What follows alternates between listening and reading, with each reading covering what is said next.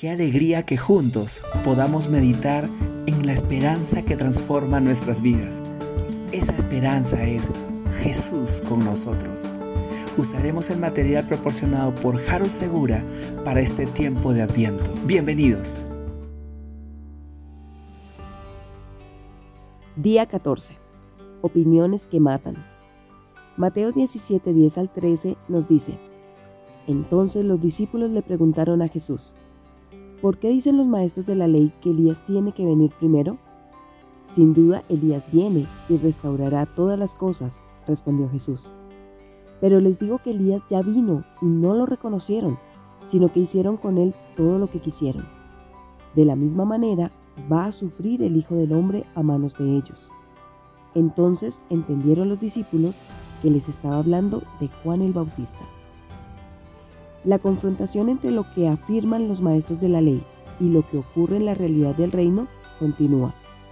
Ellos creen conocer los tiempos de Dios y piensan que hasta el mismo Dios debe sujetarse a sus pronósticos. Pretenden ser los dueños de los misterios eternos. Pero la verdad es que cuando ellos predicen que algo va a suceder, eso ya sucedió. Y cuando creen que algo va a pasar en primer lugar, pasa al final. Cuando ellos hablan de Elías, la historia indica que el personaje es Juan el Bautista. No aciertan, pero aún insisten en poseer el monopolio de la fe. Esas equivocaciones no serían graves si fueran simples opiniones para debatir en círculos académicos, pero lo son y mucho, porque conducen a decisiones que trastocan la vida de la gente. Los desaciertos proféticos de los maestros de la ley impidieron que el pueblo reconociera la identidad de Juan el Bautista, y por eso hicieron con él todo lo que quisieran. De igual manera, actuarían también con el Hijo del Hombre. Equivocarse en materia de religión o teología, muchas veces el resultado será grave y su costo alto. Baste recordar las consecuencias de las cruzadas, la quema de herejes, las guerras santas de ayer y las invasiones imperialistas de hoy. La religión no es un fenómeno sin envergadura en el desarrollo de los pueblos. Define la vida de personas concretas y permea la cultura, para bien o para mal.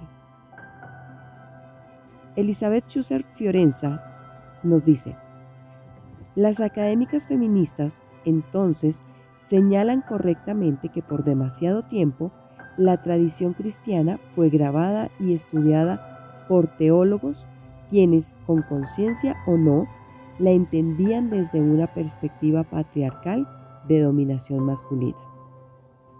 Oremos.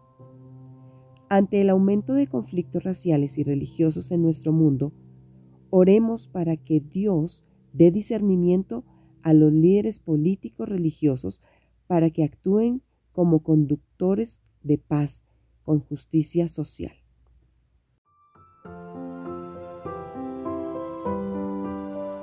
Gracias por escucharnos. Recuerda que en la Confra Salitre somos familia.